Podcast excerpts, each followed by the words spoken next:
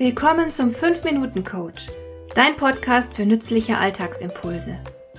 Ich heiße Marion Lemper-Püchlau. Als erfahrener Coach habe ich jede Menge psychologische Tipps für dich, mit denen du leichter durch den Alltag kommst, damit dein Leben ein bisschen einfacher wird.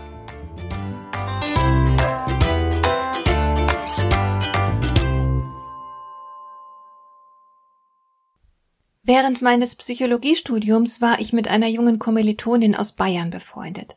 Sie war recht klug, aber psychisch sehr instabil.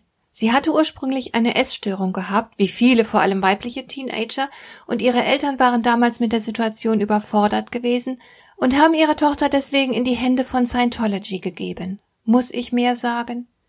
Wer wäre nicht durch den Wind, wenn er als junger Mensch in die Hände dieser Sekte geraten wäre? Aber nach ein paar Jahren konnten die Eltern die Behandlung in Anführungszeichen ihrer Tochter nicht mehr bezahlen und damit endete diese Episode. Sie konnte Scientology also hinter sich lassen. Da meine Kommilitonin klug war, schaffte sie kurz darauf einen hervorragenden Schulabschluss und entschied sich, Psychologie zu studieren.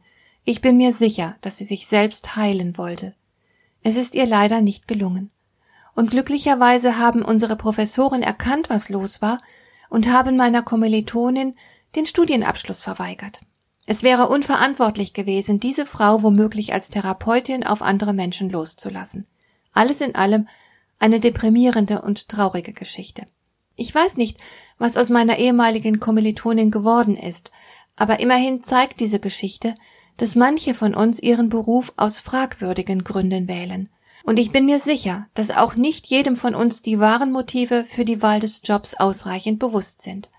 Da kann es dann durchaus passieren, dass man im falschen Job landet, weil man ihn aus den falschen Motiven gewählt hat. Unter anderem bei Lehrern ist mir das schon öfters aufgefallen. Mein Ex-Schwager liefert ein schlimmes Beispiel dafür. Darum lautet mein erster Hinweis. Sei ehrlich mit dir und prüfe deine Motive gut, bevor du dich für einen bestimmten Job entscheidest. Lass dich nicht von Gehaltsvorstellungen leiten, sondern prüfe deine tiefsitzenden persönlichen Motive. Worum geht es dir im Kern? Wenn du dir das bewusst machst, wirst du bessere Entscheidungen treffen. Und was, wenn du schon entschieden hast und im Laufe der Zeit merkst, dass du mit deiner Arbeit nicht zufrieden bist? Dann gilt genau das Gleiche. Sieh sorgfältig hin. Was ist los? Was genau macht dich unzufrieden? Womit hast du Probleme und warum? Wenn du dich über etwas aufregst, vielleicht über das Verhalten von Vorgesetzten, dann hat das in den meisten Fällen auch etwas mit dir selbst zu tun. Je wütender du beispielsweise auf eine bestimmte Person bist, je schneller sie dich auf die Palme bringen kann, desto sicherer kannst du dir sein, dass deine Unzufriedenheit ganz viel mit dir selbst zu tun hat. Ich habe beispielsweise schon erlebt, dass jemand mit dem Chef nicht klarkam, weil dieser Chef seinen Mitarbeitern viele Handlungs- und Entscheidungsspielräume gelassen hat. Damit waren all diejenigen überfordert, die Angst davor hatten, Verantwortung zu übernehmen. Sie sahen in ihrem Chef einen Waschlappen, der nicht weiß, was er will, der gar nicht führen kann und in allem viel zu lasch ist. Sie waren wütend auf ihn, haben ihn verachtet und waren schlichtweg mit den Spielräumen, die er ihnen ließ, überfordert. Sie waren überzeugt, der Chef sei die Ursache für ihre Unzufriedenheit, aber in Wahrheit war ihre eigene Angst vor der Verantwortung die Wurzel des Problems. Also auch hier wieder mein Rat, schau ganz genau hin und sei vor allem ehrlich mit dir selbst. Je größer deine Unzufriedenheit, desto wahrscheinlicher ist es, dass ein großer Anteil des Problems bei dir selbst liegt. Darum gilt es zu unterscheiden. Welche tatsächlichen äußeren Ursachen gibt es für deine Arbeitsunzufriedenheit? Das könnte beispielsweise ein schlechtes Betriebsklima sein oder fehlende Entwicklungsmöglichkeiten. Und welche inneren Faktoren sind womöglich für deine Unzufriedenheit verantwortlich? Je klarer du das unterscheiden kannst, desto besser, denn dann kannst du effektiver handeln.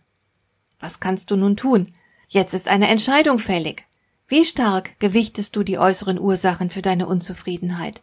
Und welche Möglichkeiten siehst du, etwas daran zu verändern? Man muss nicht unbedingt gleich kündigen.